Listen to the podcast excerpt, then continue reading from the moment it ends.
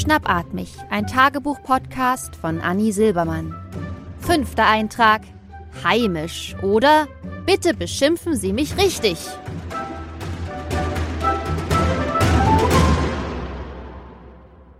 Liebes Tagebuch, in letzter Zeit frage ich mich, wie ich es denn eigentlich finde, dass wir wieder in Sachsen sind. Muss das sein, Anni? Ich hab grad solche Rückenschmerzen. Na ja, es muss schon. In die Frage habe ich mich nämlich nicht selber reingehirnt. Bekannte aus der Zeit von Vorsachsen wollen immer wieder wissen, warum. Und warum? Und warum? Und warum?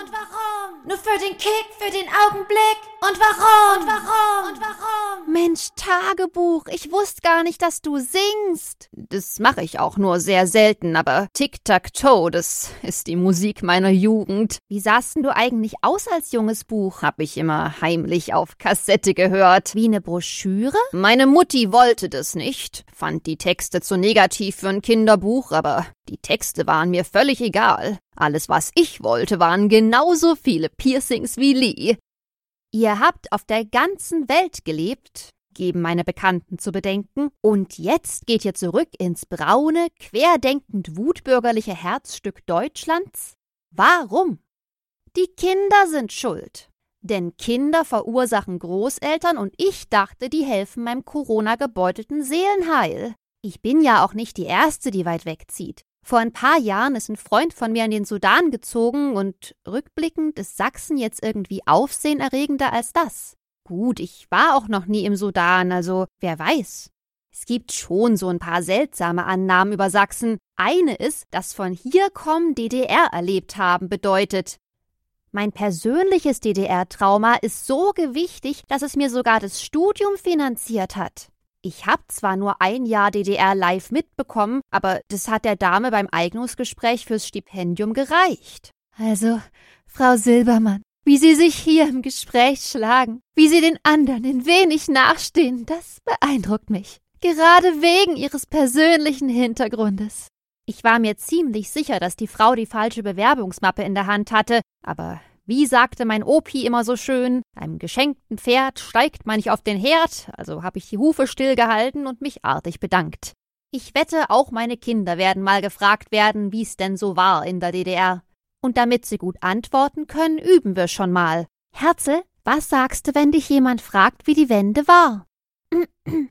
Ich bin sehr froh und dankbar für die Befreiung durch David Hasselhoff. Aber an all das neumodische Zeug, das mit der Demokratie und so, daran muss ich mich erst noch gewöhnen.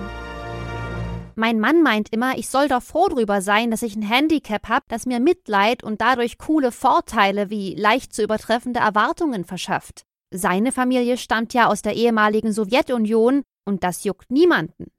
Recht hat er. Manchmal frage ich ihn deshalb, wen er aus seinem persönlichen Erleben heraus besser fand. Stalin oder Brezhnev. Einfach, damit er sich gesehen und gleich behandelt fühlt. Seit ich Sachsen mit 18 fluchtartig verlassen habe, habe ich an vielen Orten gelebt. Manche davon in Deutschland, aber auch weiter weg habe ich versucht, heimisch zu werden. Aber irgendwas fehlte immer. Nie bin ich so richtig angekommen. Vielleicht stand ich mir selbst im Weg.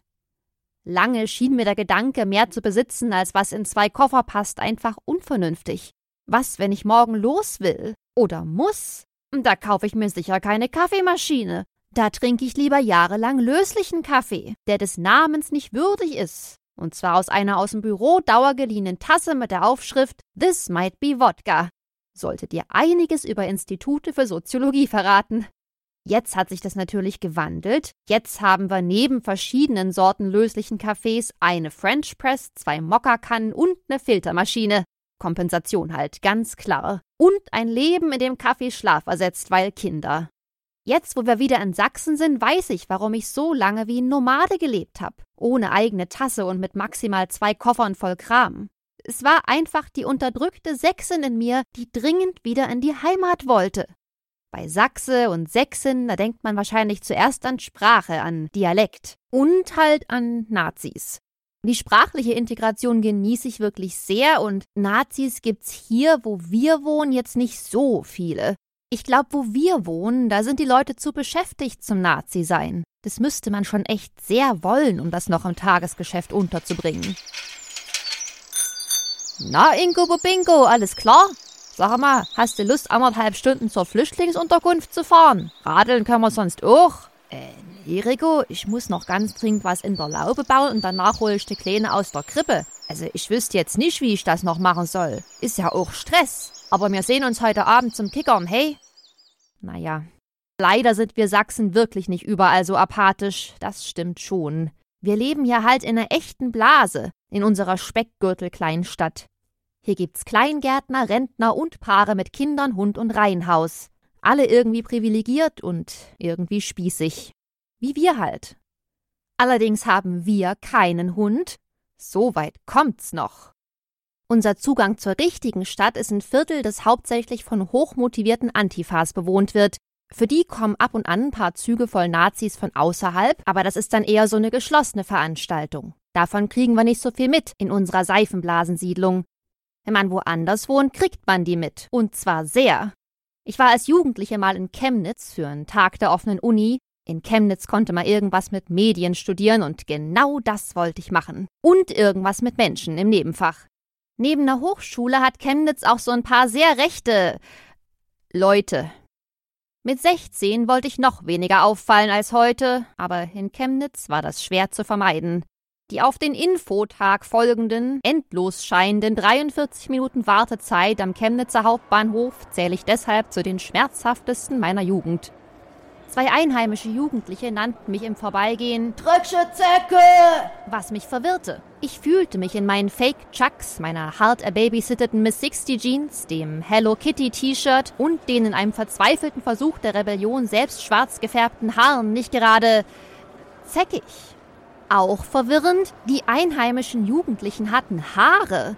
Genau wie die vorbeieilende Oma, die mir Mache dich zurück nach Hause, du Pole! zurief. Damals wurde noch nicht gegendert, aber Polin hätte mich nicht weniger verwirrt. Die Oma hatte mich ja gar nicht sagen hören. Und selbst wenn ich gewollt hätte, hätte ich in dem Moment kein Wort auf Polnisch rausbekommen, so verstört war ich. Gut, erschwerend hinzu kommt natürlich die Tatsache, dass ich weder Polin bin noch Polnisch spreche, aber das sei mal dahingestellt. Ich sollte der Fairness halber aber nicht so tun, als wäre Chemnitz was Besonderes. Ein paar Jahre nach dem Chemnitz-Debakel riet mir ein früh berenteter Wutbürger in Bremen ebenfalls, doch bitte schnellstmöglich den Weg nach Polen zurückzufinden. Er drückte sich dabei natürlich eloquenter aus, aber ich kann kein Norddeutsch. Wie sieht man denn aus als Polin? fragte ich meinen Mann, den ich damals schon kannte. Guck halt mal in den Spiegel, wa? Hilfreich. Wie immer. Der größte Vorteil am Einheimischsein sind eindeutig die Seilschaften. Man baut sich zwar an jedem neuen Ort ein Netzwerk aus Freunden und Bekannten auf, aber egal wie sehr man sich bemüht, so ein Netzwerk wird nie die Reichweite haben, wie einst das über Generationen hinweg kultiviert wurde. Ich wollte seit Jahren mal zum Hautarzt gehen, weil ich so einen komischen schwarzen Leberfleck am Bauch hab oder hatte. Jetzt ist er abgeschnippelt. Das Ding war voll gruselig und irgendwie ständig im Wandel. Meine Kinder waren auch ganz fasziniert davon. Mama, was ist denn das? Der Grund für mein baldiges Ableben, Liebling. Der Fleck lebt? Das muss ich leider annehmen, ja.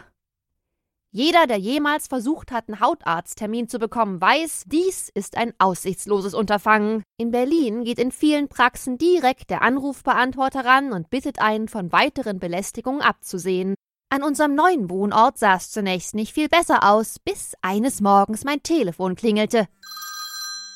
Hallo? Hallo? Hallo? Anni? Anni, bist du's? Ja? Ja, hier ist die Silvi. Oh, das ist schon lange her. Erinnerst du dich? Ich bin die Mutti von Tom. Äh. Pass auf, die andere Silvi, was die Mutti von der Anna ist, die war gestern beim Höfner und da hat die den Fabi getroffen, der bei der Uli in Ladenrene macht. Bitte Blatt, Spartus, Sand, Doppelbrötchen, Trabi, Bananen, Joghurt gibt's ne? Und da hat denn die Uli erzählt, dass deine Mutti beim Yoga meinte, dass du mal zum Hautarzt willst. Ja? Kannst du jetzt? Klar. Super, da kommst du um 10 Uhr rum in der Kochstraße. Ich arbeite dort beim Empfang. Und so muss ich nun doch nicht an Hautkrebs sterben. Noch nicht. Man weiß ja nie. Ist alles in allem schon angenehm, wieder hier zu sein, die Orte meiner Jugend zu besuchen, die Parks und Cafés, die vielen Shops für Althippies und Jugendliche in der Selbstfindungsphase, also Anlaufstellen für Kristalle, Lavalampen und Patchouli-Spray. Fällt einem vielleicht gar nicht gleich ein, wenn man an Sachsen denkt, ist aber auch Teil der Kultur hier. Esoterik. Leider. Die vielen EsoterikerInnen machen echt meine Heimat kaputt. Wieso haben Nazis nichts gegen EsoterikerInnen? Das wäre doch mal ein sinnvolles Ziel für die ganze Wut. Ich kann dir natürlich sagen, warum die nichts gegen EsoterikerInnen haben. Vorhin habe ich noch behauptet, hier in unserer friedlichen Blase gäbe es keine Nazis, aber es gibt halt nur keine mit ohne Haare. Neulich waren wir am See und neben uns unterhielten sich zwei definitiv hiesige Frauen, die in bunte Wallekleider gehüllt waren. Sage mal, Sandra, bist du eigentlich geimpft? Ne, ich will die Chemie nicht. Weißt du eigentlich, wer davon profitiert? Bill Gates. Ist der eigentlich auch Jude? Leider ist Sachsen hier wieder mal nicht allein gestellt.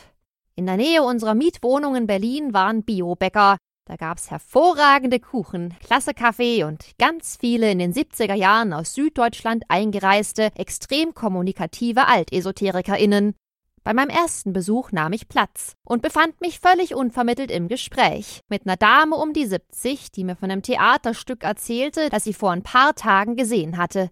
Ich glaube, ich hatte sie nicht danach gefragt und ich hatte ihr auch nichts von einem Kuchen angeboten, aber da waren wir. Sie aß von meiner Vollkorn-Himbeerschnitte und es gab kein Entrinnen. Hm, das Stück, das hat mich so angesprochen. Da ging es um Diversity, aber auf so eine angenehme Art und Weise. Mhm. Ja, da haben die einfach alle zusammengebracht und gesagt, redet doch mal miteinander. Hm? Da waren alle da. Ein Deutscher, ein Amerikaner, ein Araber und ein Jude. Ein Jude? Die Dame sah sich nervös um und entwich. Jude. Sowas sagt man nicht unter AltesoterikerInnen. Man sagt, die deren Name nicht genannt werden darf. Ich will solchen Mist um mich rum einfach nicht haben. Nirgends natürlich, aber vor allem nicht in meiner unmittelbaren Nähe. Dann muss ich nämlich reagieren und aktiv für meine Überzeugung eintreten und das ist halt sehr, sehr anstrengend.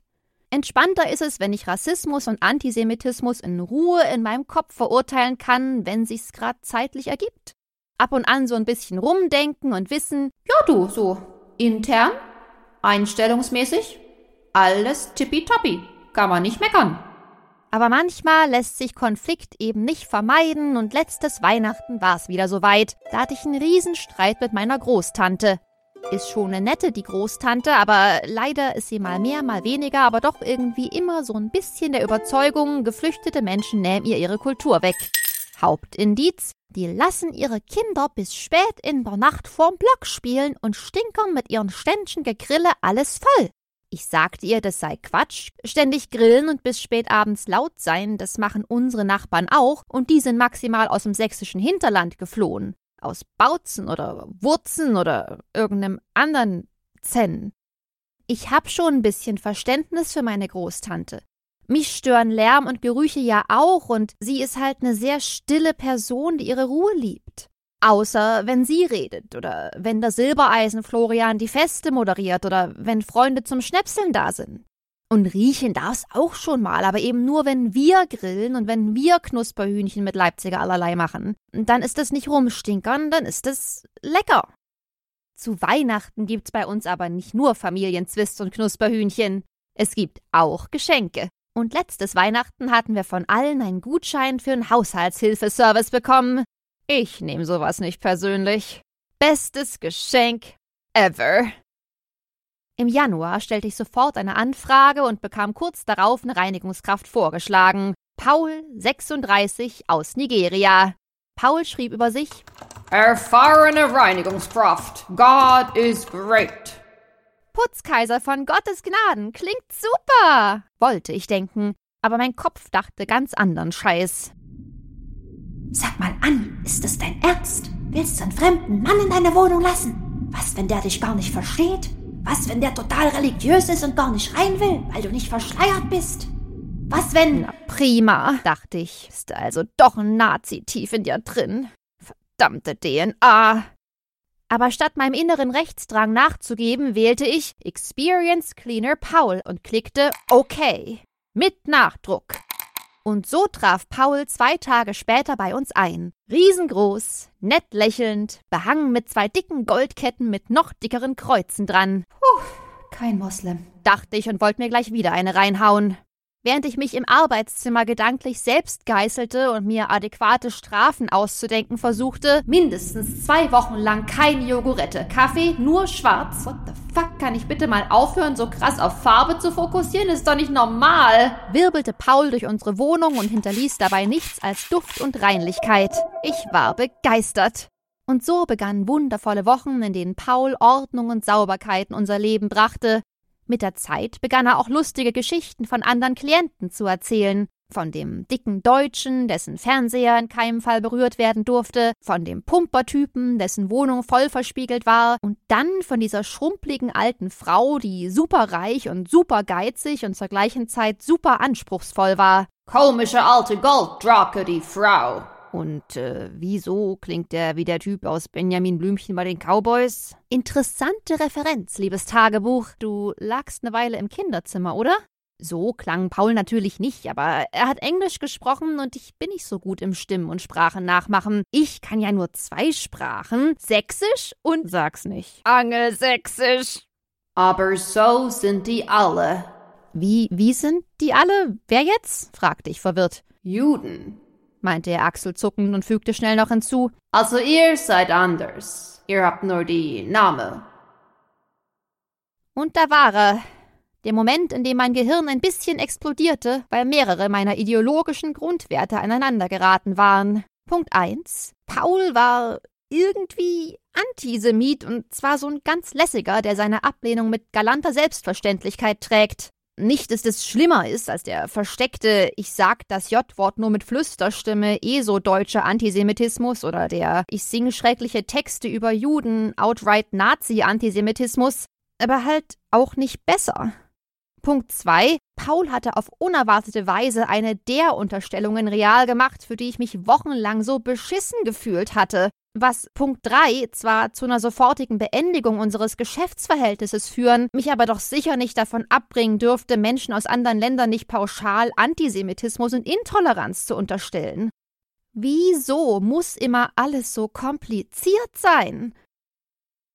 Kurz darauf erzählte ich meinem Kumpel Alex von Paul. Alex war auf Durchfahrt und so traf ich ihn am Hauptbahnhof der Stadt, zu der unser Speckgürtel gehört. In der Bahnhofskneipe. Selten habe ich mich so deplatziert gefühlt. Es war zwar Corona, aber dennoch wurde man hier komisch angeguckt, wenn man Oberflächen desinfizierte. Also gar nicht mein Milieu. Alex hörte sich das Paul-Dilemma geduldig an, setzte noch schnell einen wichtigen Call an einen wichtigen Klienten ab und erwiderte: hm, Ja, du, ich verstehe schon, dass du den Paul gekündigt hast, aber ist jetzt halt auch nicht so richtig okay, nach Weltanschauung zu diskriminieren, denke ich. Das ist bei uns in der Company auch ein ganz großes Thema. Außerdem seid ihr doch gar keine Juden, oder? Stimmt, das sind wir nicht. In der Mittelstufe hatte ich einen französischen Roman mit dem Titel Silbermann gelesen und erst daraufhin geschnallt, dass unser Nachname jüdisch ist. Zu Hause fragte ich nach, aber meine Eltern wussten von nix. Und alles, was vom namensgebenden Opa kam, war die Versicherung, dass Silbermann ein guter deutscher Name sei. Wir sind also keine Juden, das stimmt, aber ist Antisemitismus wirklich was, das nur Juden stören sollte? Ich find's ja auch nicht unangenehm, als Pole beschimpft zu werden, weil ich keine Polin bin. Und auch das mit der Diskriminierung nach Weltanschauung ist irgendwie schwierig. Gedankenexperiment. Ich weiß, dass der Heiko aus dem Ort Grünarbeiten macht. Und ich weiß auch, dass der Heiko sehr rechts ist. Zumindest ist es ein getunter Golf, der ist nämlich komplett mit Nazi-Rockstickern beklebt und auf der Heckscheibe prangt noch als kleines, großes Extra ein Reichsadler. Ich hätte kein Problem damit, Heiko sein Nazitum anhand der vorliegenden Indizien zu attestieren und ihn aufgrund dessen nicht zu bitten, unseren Rasen zu mähen. Ich würde hier knallhart aufgrund von Weltanschauung diskriminieren, denn manche Weltanschauungen sind einfach scheiße. Ja, schon, stimmte Alex zu. Der Heiko ist aber von hier. Das ist schon was anderes, wenn man aus einer Ecke kommt, wo es normal ist, Juden nicht zu mögen. Die können da nichts für, die wissen das halt nicht besser in Afrika. Das sind halt kulturelle Unterschiede, verstehst du? Wir saßen lange in unangenehmer Stille. Das heißt, ich schwieg und Alex machte Calls. Dann war das Bier zum Glück alle und wir gingen zum Bahnsteig. Es war spät geworden, Freitagabend. Spätestens seit wir nicht mehr in der Stadt wohnen, erscheint mir fast jeder Ort nach 18 Uhr zwielichtig, aber der Bahnhof war es wirklich. Nicht zwielichtig wie der Parkplatz vorm Nahkauf nachts. Zwielichtig wie so eine Tatortunterführung, wo man weiß, dass gleich einer ermordet wird. Von hinten. Ultimativ viel schlimmer als Mord von vorne. Wir liefen zum Bahnsteig und passierten eine Gruppe Halbstarker. Ey, Juppie, geile Russenbraut hast du dir geangelt. Für mehr hat's wohl nie gereicht, hä? Aber, aber, aber du bist doch gar nicht russisch, meinte Alex nur kleinlaut. Aber immerhin geil, gab ich zu bedenken. Wie hältst du es hier nur aus? wollte Alex wissen. Aber der Zug, der ihn ins sichere, weit entfernte Hamburg fahren sollte, fuhr schon ein. Alex wünschte mir viel Glück, und ich winkte ihm zum Abschied aus der Zone, die wieder einen Auswärtigen vergrault hatte. Warum will ich hier sein? In der sächsischen Kleinstadt, am Rande der sächsischen Halbstadt, wo ich mich irgendwie zu Hause fühle, obwohl ich weiß, dass es außerhalb meiner Blase viele braune Gedanken gibt, mit Haare und ohne? Dürfen mir nützliche Seilschaften und so ein diffuses Gefühl von hierher gehören wichtiger sein als meine Grundwerte? Ich weiß es nicht. Wahrscheinlich nicht. Es wäre schon Assi. Aber Assi bin ja nicht nur ich. Assi sind die Menschen ja überall. Die ESO-Nazis an sächsischen Seen und die vor Westberliner Bäckereien, die WutrentnerInnen und Halbstarken in Chemnitz und auch die in Bremen und irgendwie halt auch Experience Cleaner Paul. Was soll's? Ich wünschte, Assitum wäre auf Sachsen beschränkt, dann könnte man eine Mauer drum bauen und das Ganze als abschreckenden Schaugarten nur gelegentlich für Schulklassen aufmachen. Aber so ist es halt nicht. Die Menschen sind irgendwie alle gleich. Mal nett, mal nicht nett, mal mehr, mal weniger rassistisch. Aber eine Silvi, die mir ungefragt Hautarzttermine verschafft, die hab ich halt nur hier. So, liebes Tagebuch, danke fürs Zuhören. Ich fühle mich Genau wie vorher. Trotzdem, Kuss und Gruß. Bis nächste Woche.